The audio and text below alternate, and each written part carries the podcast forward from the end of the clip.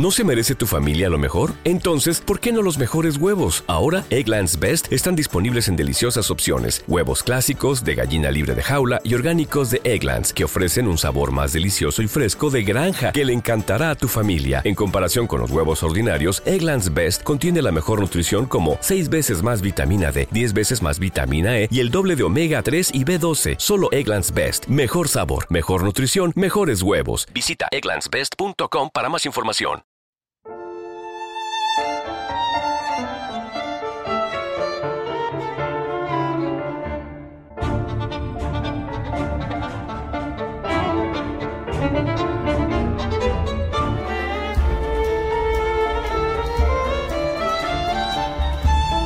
Ana Karenina, de Lev Talstov.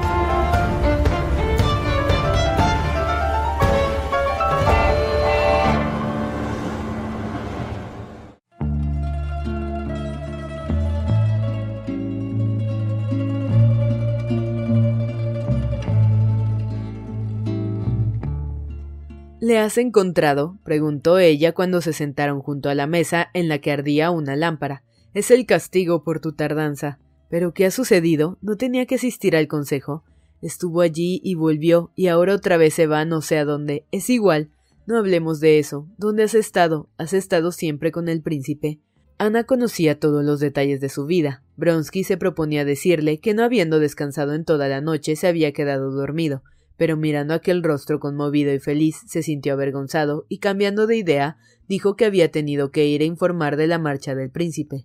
Ha terminado todo. Se ha ido. Sí, gracias a Dios. No sabes lo molesto que me ha sido. ¿Por qué? Al fin y al cabo llevan la vida habitual de todos ustedes, los jóvenes, dijo Ana frunciendo las cejas y tomando la labor que tenía sobre la mesa, se puso a hacer crochet sin mirarle.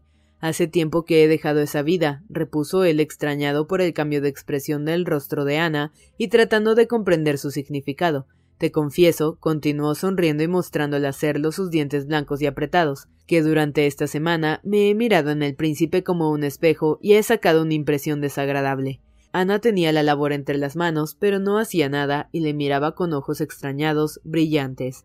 Esta mañana ha venido Lisa, y aún no teme invitarme a pesar de la condesa Lidia Ivanovna, dijo Ana, y me habló de la noche de ustedes en Atenas. ¡Qué asco!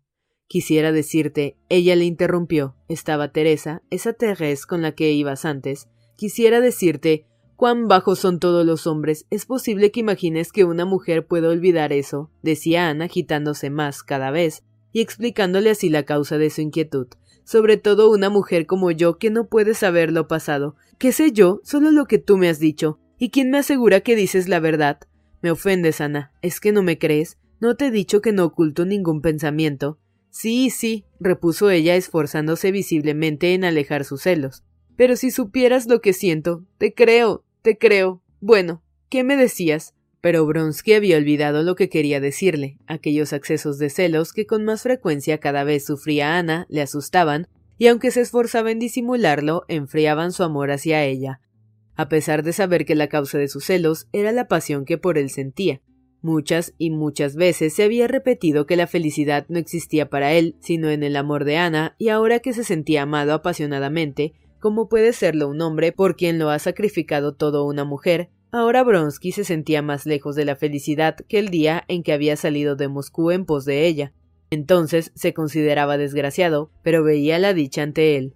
Ahora, en cambio, sentía que la felicidad mejor había ya pasado. Ana no se parecía en nada a la Ana de los primeros tiempos. Moral y físicamente había empeorado, estaba más gruesa y ahora mismo, mientras le estaba hablando del artista, una expresión malévola afeaba sus facciones. Bronsky la contemplaba como una flor que cortada por él mismo se le hubiese marchitado entre las manos y en la cual apenas pudiese reconocer la belleza que incitara a cortarla, y no obstante experimentaba la sensación de que aquel amor que antes, cuando estaba en toda su fuerza, hubiese podido arrancar de su alma, de habérselo propuesto firmemente, ahora le sería imposible arrancarlo. No, ahora no podía separarse de ella. Bueno, ¿y qué ibas a decirme del príncipe? preguntó Ana. ¿Ves? Ya he arrojado el demonio de mí. Así llamaban entre ellos a los celos. Sí, ¿qué habías empezado a decirme del príncipe? ¿Por qué te ha sido tan desagradable? Era insoportable, dijo Bronsky tratando de reanudar el hilo roto de sus pensamientos. El príncipe no sale ganando cuando se le conoce bien. Podría definirle como un animal bien nutrido, de esos que obtienen medallas en las exposiciones y nada más, concluyó con un enojo que suscitó el interés de Ana. Es posible, contestó, pero si se dice que es muy culto y que ha visto mucho mundo. Esa cultura de ellos es una cultura especial. Está instruido solo para tener derecho a despreciar la instrucción, como se desprecia todo entre ellos, excepto los placeres animales. A todos les gustan los placeres animales, dijo Ana, y Bronsky vio de nuevo en ella aquella mirada sombría que la alejaba de él. ¿Por qué le defiendes? preguntó sonriendo. No le defiendo, me tienes sin cuidado. Solo creo que si a ti mismo no te hubieran gustado esos placeres, habrías podido no tomar parte en ellos, pero te gusta ver a Thérèse en el vestido de Eva. Otra vez el demonio, dijo Bronsky tomando y besando la mano que Ana puso sobre la mesa. No puedo evitarlo. No sabes cuánto he sufrido esperándote. No creo ser celosa. No, no lo soy. Te creo cuando estás a mi lado, mas cuando estás lejos de mí, entregado a esa vida tuya que no puedo comprender. Se interrumpió, se soltó de Bronsky y volvió a su labor. Bajó el dedo anular comenzando a moverse velozmente los hilos de lana blanca, brillante bajo la luz de la lámpara, y su fina muñeca se movía también rápidamente en las mangas de encajes. Su voz sonó de pronto como forzada. ¿Dónde has encontrado a mi marido? Hemos cruzado en la puerta, y lo ha saludado así. Ana alargó el rostro y entornando los ojos cambió la expresión de su semblante y plegó las manos, Bronsky quedó sorprendido al ver en sus hermosas facciones el mismo aspecto que asumiera Karenina al saludarle. Sonrió mientras ella reía carcajadas con aquella dulce risa que era uno de sus mayores encantos. No le comprendo, dijo Bronsky. Si después de su explicación en la casa veraniega hubiese roto contigo, o me hubiese mandado los padrinos, me habría parecido natural. Pero ahora no comprendo su conducta, cómo soporta esta situación, porque se ve que sufre mucho. Él, dijo Ana con ironía, al contrario, está contento. Al fin y al cabo, no sé por qué nos atormentamos tanto, cuando podía arreglarse perfectamente y en beneficio de los tres. Esto no lo hará. Conozco demasiado bien esa naturaleza hecha toda de mentiras. ¿Sería posible, si sintiese algo, vivir conmigo como vive? ¿Podría un hombre que tuviese algún sentimiento habitar bajo el mismo techo que su esposa culpable? ¿Podría por ventura hablar con ella, tratarla de tú, e involuntariamente Ana volvió a imitarle. Tú, ma chère, tú, Ana. Y siguió. No es un ser humano, es un muñeco. Solo yo lo sé porque nadie lo conoce tan profundamente. Si yo estuviese en su lugar, una mujer como yo, hace tiempo que la habría matado y hecho pedazos en vez de llamarla ma Ana. No es un hombre, es una máquina burocrática. No comprende que soy tu mujer, que él es un extraño, que está de sobra. En fin, no hablemos más de ese, no hablemos más. Eres injusta, amiga mía, dijo Bronsky procurando calmarla. Pero no importa, no hablemos de él. Dime lo que has hecho estos días. ¿Qué tienes? ¿Qué hay de tu enfermedad? ¿Qué te ha dicho el médico? Ana le miraba con irónica jovialidad. Se notaba que había hallado aún otros aspectos ridículos de su marido y que esperaba la ocasión de hablar de ellos. Adivino que no se trata de enfermedad, sino de tu estado. ¿Cuándo será? Se apagó el brillo irónico de los ojos de Ana y otra sonrisa, indicadora de que sabía algo que él ignoraba, y una suave tristeza sustituyeron a la anterior expresión de su semblante. Pronto, pronto. Como tú has dicho, nuestra situación es penosa y hay que aclararla. Si supieras qué insoportable me resulta, y cuánto daría por el derecho de amarte libre y abiertamente, yo no me torturaría ni me torturaría con mis celos. Respecto a lo que dices, será pronto, pero no como esperamos. Al pensar en ello, Ana se consideró tan desdichada que las lágrimas brotaron de sus ojos y no pudo continuar. Puso su mano brillante de blancura y de sortijas bajo la lámpara en la manga de Bronsky. No será como esperamos, no quería decírtelo, pero me obligas a ello. Pronto, muy pronto llegará el desenlace y todos nos separaremos y dejaremos de sufrir. No comprendo, repuso Bronsky, aunque sí comprendía. Me has preguntado cuándo, y yo te he contestado pronto, y te digo además que no sobreviviré a ello. No me interrumpas. Y Ana se precipitaba al hablar. Lo sé, estoy segura, voy a morir. Me alegro de dejarles libres a los dos. Las lágrimas brotaban sin cesar de sus ojos. Bronsky se inclinó sobre su mano y la besó, tratando en vano de dominar su emoción, la cual, lo sentía bien, no tenía ningún fundamento. Vale más así, dijo Ana apretándole enérgicamente la mano. Es el último recurso, el único que nos queda. Él se recobró y levantó la cabeza. ¡Qué tontería! ¡Qué bobadas dices! Es la verdad. ¿El qué es la verdad? Que voy a morir. Lo he soñado. Lo ha soñado, repitió Bronsky, recordando en el acto al campesino con quien había soñado él. Sí, lo soñé hace tiempo. Soñé que entraba corriendo en mi alcoba donde tenía que tomar no sé qué y enterarme de algo. Ya sabes lo que pasa en los sueños, dijo Ana abriendo los ojos con horror. Al entrar en mi dormitorio en un rincón del mismo vi que había. ¿Cómo puedes creer en esas necedades? Pero lo que decía era demasiado importante para ella, y Ana no dejó que le interrumpiera. Y he aquí que lo que había allí se movió, y vi entonces que era un campesino, pequeño y terrible, con una barba desgreñada. Quise huir, pero él se inclinó sobre unos sacos que tenía allí y empezó a rebuscar en ellos con las manos. Ana imitaba los movimientos del campesino rebuscando en los sacos, y el horror se pintaba en su semblante. Bronsky recordaba su sueño y sentía que también se apoderaba de su alma el mismo horror. El campesino agitaba las manos y hablaba en francés muy deprisa arrastrando las R's. Il faut le battre, le faire, le froyer, le pétrir. Y era tanta mi angustia que quise con toda mi alma despertarme y desperté. O mejor dicho, soñé que despertaba aterrada y me preguntaba a mí misma ¿Qué significa esto? Y Corny me contestaba Morirá usted de parto, madrecita. Y entonces desperté de verdad. ¡Qué tontería! repetía Brons, sintiendo que su voz carecía de sinceridad.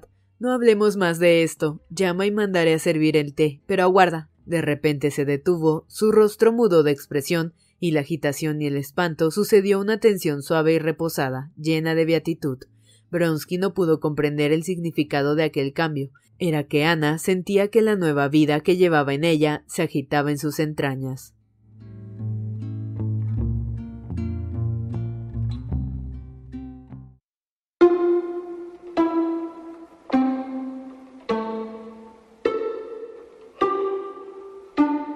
Después de su encuentro con Bronsky en la puerta de su casa, Karenin fue a la ópera italiana como se proponía. Estuvo allí durante dos actos completos y vio a quien deseaba, de regreso a casa, miró el perchero y al ver que no había allí ningún capote militar, pasó a sus habitaciones.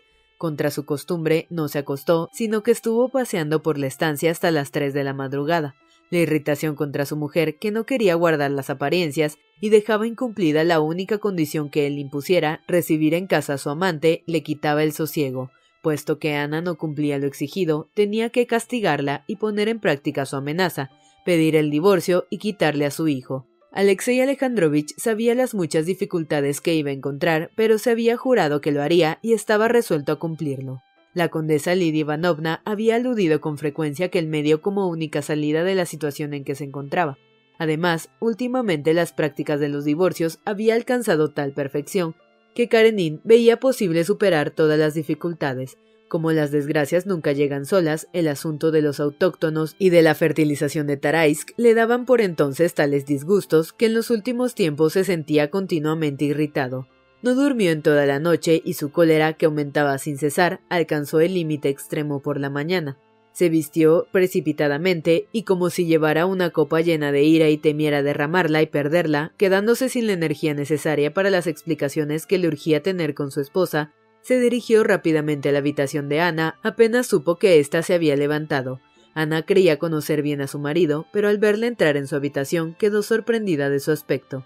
Tenía la frente contraída, los ojos severos, evitando la mirada de ella, la boca apretada en su rictus de firmeza y desdén, y en su paso, en sus movimientos y en el sonido de su voz había una decisión y energía tales como su mujer no viera en él jamás. Entró en la habitación sin saludarla, se dirigió sin vacilar a su mesa de escritorio y tomando las llaves abrió el cajón. ¿Qué quiere usted? preguntó Ana. Las cartas de su amante, repuso él.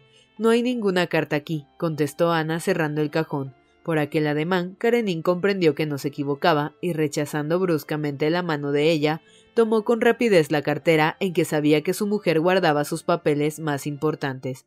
Ana trató de arrancarle la cartera, pero él la rechazó.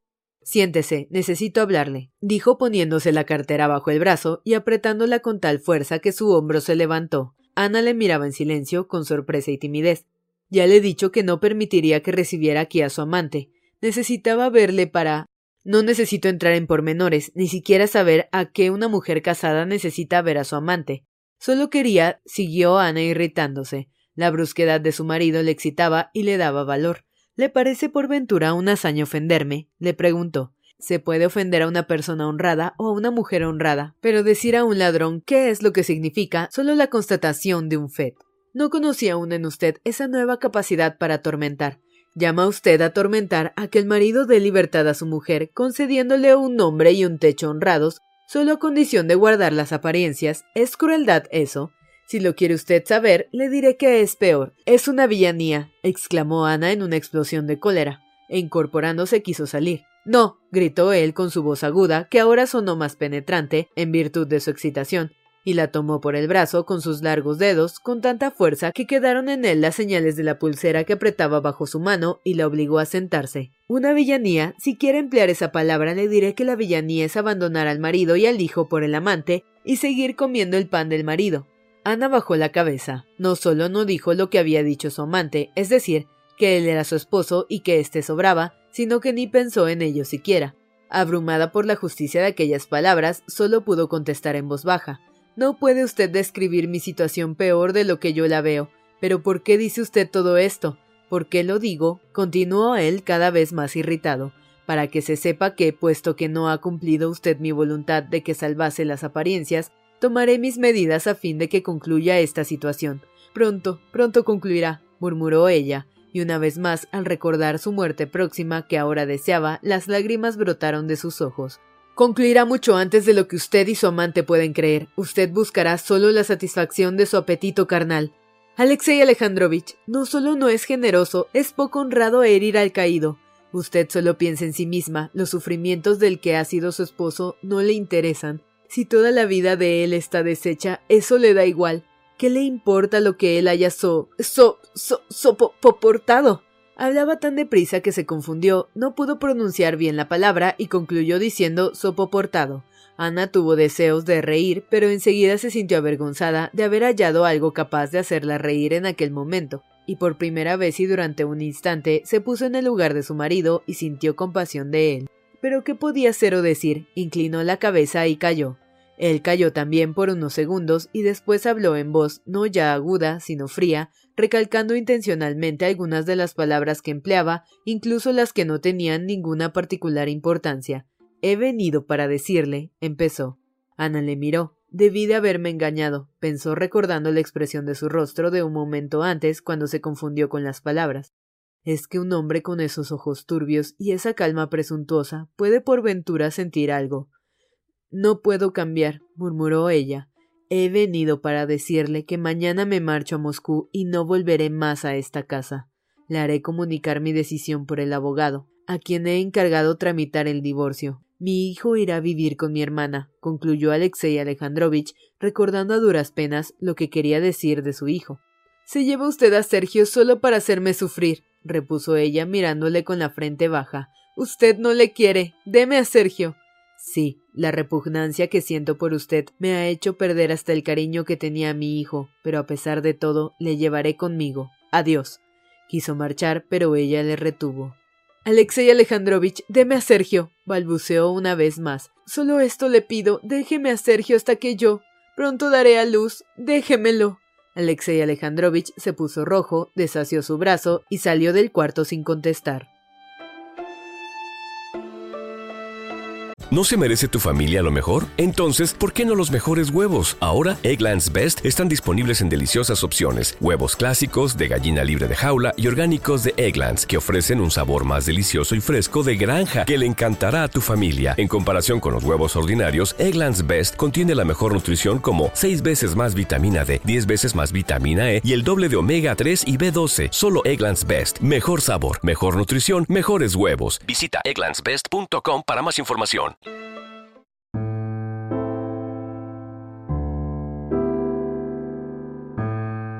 La sala de espera del célebre abogado de San Petersburgo estaba llena cuando Karenin entró en ella. Había tres señoras, una anciana, una joven y la esposa de un tendero. Esperaban también un banquero alemán con una gruesa sortija en el dedo, un comerciante de largas barbas y un funcionario público con levita de uniforme y una cruz al cuello. Se veía que todos esperaban hacía rato. Dos pasantes sentados ante las mesas escribían haciendo crujir las plumas. Karenin no pudo dejar de observar que los objetos de escritorio, su máxima debilidad, eran excelentes. Uno de los pasantes, sin mirarle, arrugó el entrecejo y preguntó con brusquedad ¿Qué desea? Consultar con el abogado. Está ocupado, contestó el pasante severamente, mostrando con la pluma a los que aguardaban, y siguió escribiendo. ¿No tendrá un momento para recibirme? preguntó Karenin. Nunca tiene tiempo libre, siempre está ocupado. Haga el favor de esperar. Tenga la bondad de pasarle mi tarjeta, dijo Karenin con dignidad, disgustado ante la necesidad de descubrir su incógnito. El pasante tomó la tarjeta, la examinó con aire de desaprobación y se dirigió hacia el despacho. Karenin, en principio, era partidario de la justicia pública, pero no estaba conforme con algunos detalles de su aplicación en Rusia, que conocía a través de su actuación ministerial, y censuraba tanto como podían censurarse cosas decretadas por su Majestad. Como toda su vida transcurría en plena actividad administrativa, cuando no probaba algo, suavizaba su desaprobación, reconociendo las posibilidades de equivocarse y las de rectificar todo error. Respecto a las instituciones jurídicas rusas, no era partidario de las condiciones en que se desenvolvían los abogados, pero como hasta entonces nada había tenido que ver con ellos, su desaprobación era solo teórica. Mas la impresión desagradable que acababa de recibir en la sala de espera del abogado le afirmó más sus ideas. Ahora sale, dijo el empleado. En efecto, dos minutos después, la alta figura de un viejo jurista que había ido a consultar al abogado y éste aparecieron en la puerta. El abogado era un hombre bajo, fuerte, calvo, de barba de color negro rojizo, con las cejas ralas y largas y la frente abombada. Vestía presuntuosamente como un lechuguino, desde la corbata y la cadena del reloj hasta los zapatos de charol, tenía un rostro inteligente, con una expresión de astucia campesina,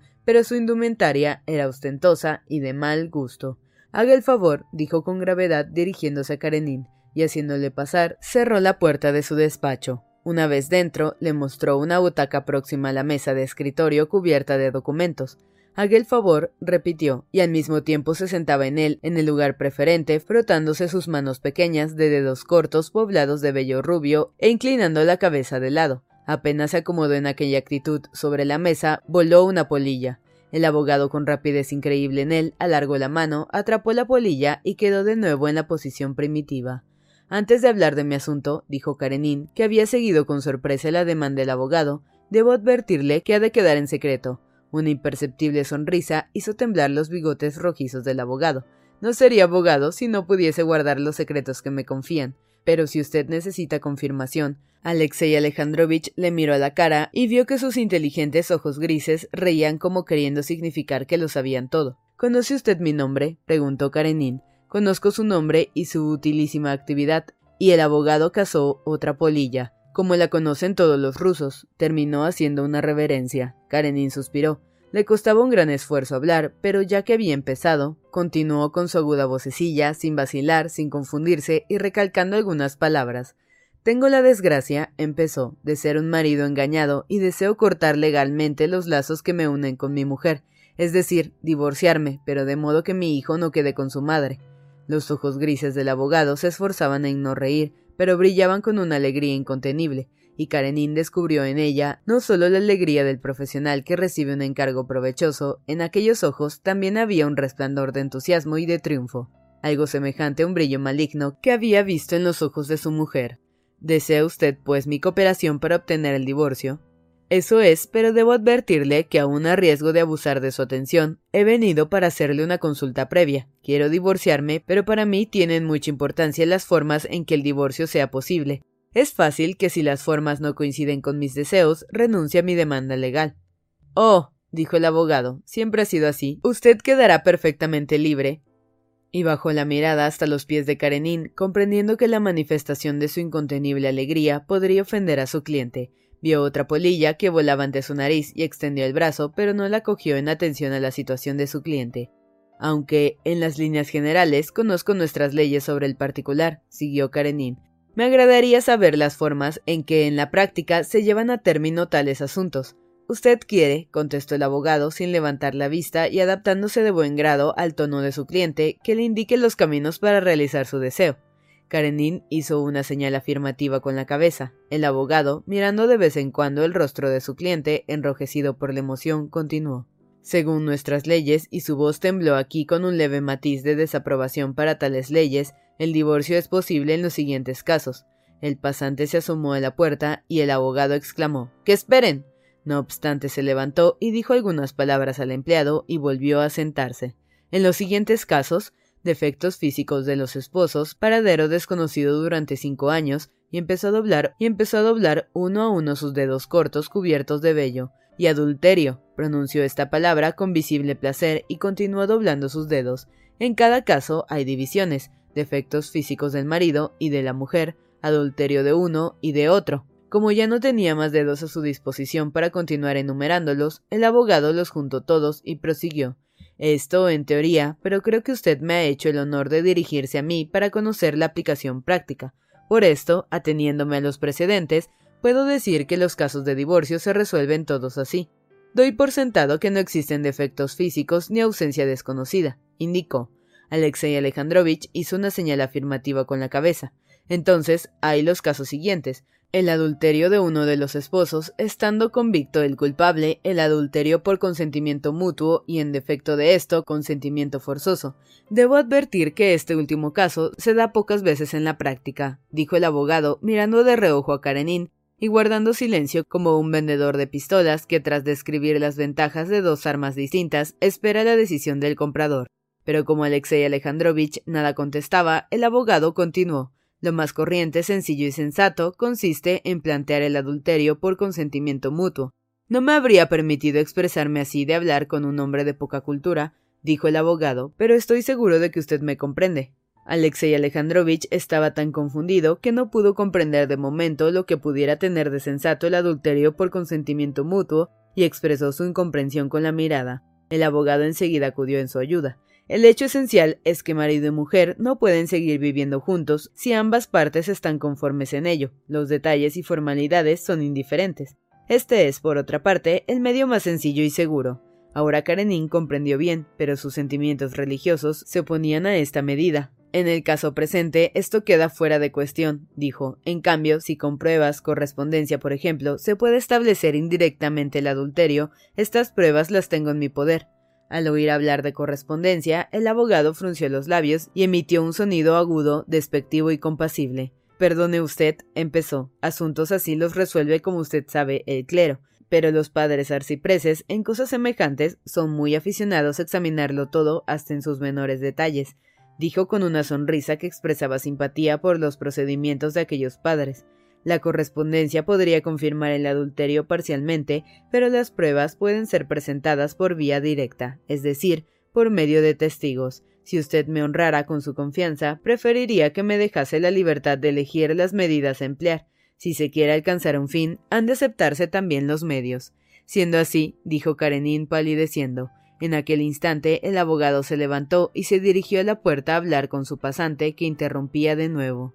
Dígale a esta mujer que aquí no estamos en ninguna tienda de liquidaciones, y volvió de nuevo a su sitio, tomando, al instalarse en el asiento, una polilla más. Bueno quedaría mi reps en este despacho para primavera, pensó arrugando el entrecejo.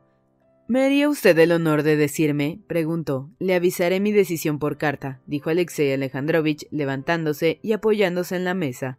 Quedó así un instante y añadió de sus palabras deduzco que la tramitación del divorcio es posible. También le agradeceré que me diga sus condiciones. Todo es posible si me concede plena libertad de acción, repuso el abogado sin contestar la última pregunta. ¿Cuándo puedo contar con noticias de usted? concluyó acercándose a la puerta y dirigiendo la vista a sus relucientes zapatos. De aquí a una semana, y espero que al contestar, aceptando encargarse del asunto, me manifieste sus condiciones.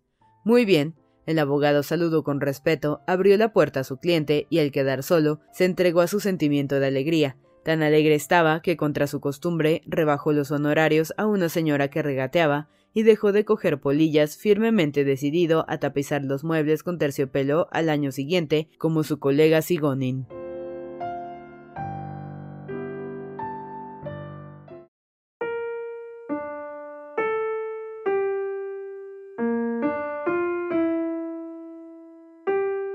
Karenin obtuvo una brillante victoria en la sesión celebrada por la comisión el primero de agosto, pero las consecuencias de su victoria fueron muy amargas para él. La nueva comisión, que había de estudiar en todos sus aspectos el problema de los autóctonos, fue designada y enviada al terreno con la extraordinaria rapidez y energía propuesta por él, y a los tres meses redactó el informe. La vida de los autóctonos fue estudiada allí en todos los sentidos, político, administrativo, económico, etnográfico, material y religioso. A cada pregunta se daban bien redactadas respuestas que no dejaban lugar a duda alguna, porque no eran producto del pensamiento humano siempre expuesto al error, sino obra del servicio oficial. Cada respuesta dependía de datos oficiales, de informes de gobernadores, obispos, jefes provinciales y superintendentes eclesiásticos, que se basaban a su vez en los datos de los alcaldes y curas rurales, de modo que las respuestas no podían ofrecer más garantías de verdad. Preguntas como ¿por qué los interesados recogen malas cosechas? o por qué los habitantes de esas regiones conservan su religión que jamás habrían podido contestarse sin las facilidades dadas por la máquina administrativa y que permanecían incontestadas siglos enteros, recibieron ahora respuesta clara y definida. Y esa respuesta coincidía con las opiniones de Alexei Alejandrovich, pero Stremov, que en la última sesión se había sentido muy picado al recibir informes de la comisión, apeló a una táctica inesperada para Karenin, se pasó al partido de éste, arrastrando consigo a varios otros, y apoyó con calor las medidas propuestas por él, sugiriendo otras, más audaces aún, en el mismo sentido. Tales medidas, más extremas que las defendidas por Karenin, fueron aprobadas y entonces se descubrió la táctica de extremo. Aquellas medidas extremas resultaron tan irrealizables en la práctica que los políticos, la opinión pública, los intelectuales y los periódicos cayeron unánimes sobre ellas, expresando su indignación contra las medidas en sí y contra su propugnador, Alexei Alejandrovich. Stremov, en tanto, se apartaba aparentando haber seguido ciegamente el proyecto de su rival y sentirse ahora comprendido y consternado por lo que le ocurría. Esto cortó las alas de Karenin, pero al despecho de su vacilante salud y de sus disgustos domésticos no se daba por vencido. En la comisión surgieron divisiones. Varios de sus miembros, con extremo a la cabeza, se disculpaban de su error, alegando haber creído en la comisión que, dirigida por Karenin, había presentado el informe, y sostenían que aquel informe no tenía ningún valor, que eran solo deseos de malgastar papel inútilmente. Alexei Alejandrovich y otros que consideraban peligroso que el punto de vista revolucionario en la manera de considerar los documentos oficiales continuaban sosteniendo los datos aportados por la comisión inspectora. Así que en los altos ambientes y hasta en la sociedad se produjo una gran confusión, y aunque todos se interesaban mucho en el problema, nadie sabía a punto fijo si los autóctonos padecían o si vivían bien. En consecuencia de esto y del desprecio que cayó sobre él por la infidelidad de su mujer, la posición de Alexei Alejandrovich volvió a ser muy insegura. Entonces Karenin tuvo el valor de adoptar una resolución importantísima con sorpresa enorme de los comisionados, declaró que iba a pedir permiso para ir personalmente a estudiar el asunto, y obteniendo en efecto el permiso se trasladó a aquellas provincias lejanas. Su marcha produjo gran revuelo, tanto más cuanto que al marchar devolvió oficialmente la cantidad que el gobierno le había asignado para los gastos de viaje calculados, teniendo en cuenta que habría de necesitar doce caballos. Eso me parece una gran nobleza, decía Betsy comentando el asunto con la princesa Miakaya. ¿Por qué han de señalarse gastos de postas cuando he sabido que ahora puede irse a todas partes en ferrocarril? La princesa Miaskaya no estaba conforme y la opinión de la Verskaya casi le irritó. Usted puede hablar así porque posee muchos millones, pero a mí me conviene que mi marido salga de inspección durante el verano. A él le es agradable y le va bien para la salud, y a mí me vale pagar el coche y tener otro alquilado. Karenin, de paso para las provincias lejanas, se detuvo tres días en Moscú. Al día siguiente de su llegada, fue a visitar al general gobernador. Pasaba por la encrucijada del callejón Gazetny, rebosante siempre de coches particulares y de alquiler, cuando oyó que le llamaban por su nombre, tan alta y alegre que no pudo dejar de volver la cabeza. Al borde de la acera, con un corto abrigo de moda, con un sombrero de copa baja, también de moda, sonriendo satisfecho y mostrando los dientes blancos entre los labios rojos, estaba Esteban Arkadievich, joven y radiante, gritando con insistencia para que su cuñado mandase a parar el coche. Con la mano, Oblonsky sujetaba la portezuela de un carruaje detenido en la esquina, por cuya ventanilla aparecía en la cabeza de una señora con sombrero de terciopelo y las cabecitas de dos niños. La señora sonreía bondadosamente y hacía también señas con la mano. Era Dolly con los niños. Alexei Alejandrovich no deseaba ver a nadie en Moscú y menos que a nadie al hermano de su mujer. Levantó el sombrero y quiso continuar, pero Esteban Arkadievich mandó al cochero de Karenin que parase y corrió hacia él sobre la nieve. ¿No te da vergüenza no habernos avisado de tu llegada? ¿Desde cuándo estás aquí? Ayer pasé por el hotel Dussault y vi en el tarjetero Karenin Pero no pensé que fueras tú, dijo Oblonsky, introduciendo la cabeza por la portezuela del coche de su cuñado. De lo contrario, habría subido a verte. Cuánto me alegro de encontrarte, repetía golpeando un pie contra otro para sacudirse la nieve. Has hecho mal en no avisarnos, insistió. No tuve tiempo, estoy muy ocupado, repuso secamente Karenin. Vamos allá con mi mujer, tiene deseos de verte. Karenin desplegó la manta en que se envolvía las heladas piernas, se apeó y pisando la nieve se acercó a Daria Alejandrovna. ¿A qué es debido que nos saluda usted de esa manera, Alexei Alejandrovich? preguntó Dolly. Estuve muy ocupado. Celebro verla, repuso él con tono que indicaba claramente que sentía lo contrario. ¿Cómo está usted? Bien, y nuestra querida Ana, Alexei Alejandrovich murmuró unas palabras confusas excusándose y trató de alejarse, pero Esteban Arkadievich le retuvo. ¿Qué haremos mañana? Ya. Dolly, invítale a comer. Llamaremos a Kosnichev y a Pesov, y así conocerá la intelectualidad moscovita. Venga, por favor, dijo Dolly. Le esperamos a las cinco o a las seis, cuando quiera. Pero ¿cómo está mi querida Ana? Hace tanto tiempo que. Está bien, contestó Alexei Alejandrovich, encantado de verla, y se dirigió a su coche. ¿Vendrá usted? le gritó Dolly. Karenin murmuró algo que ella no pudo distinguir entre el ruido de los coches. Iré a verte mañana, gritó a su vez Esteban Arkadievich. Alexei Alejandrovich se hundió en su coche de tal modo que no pudiese ver a nadie ni le viesen a él. Qué hombre tan raro, dijo Oblonsky a su mujer. Miró el reloj, hizo un movimiento con la mano ante el rostro, significando que la saludaba cariñosamente a ella y a sus hijos, y se alejó por la calle con su paso fanfarrón. Stiva. Stiva. le llamó Dolly ruborizándose. Su marido volvió la cabeza. Hay que comprar abrigos a Gricha y a Tania. Dame dinero. Es igual, di que ya los pagaré yo. Y desapareció saludando alegremente con la cabeza a un conocido que pasaba en coche.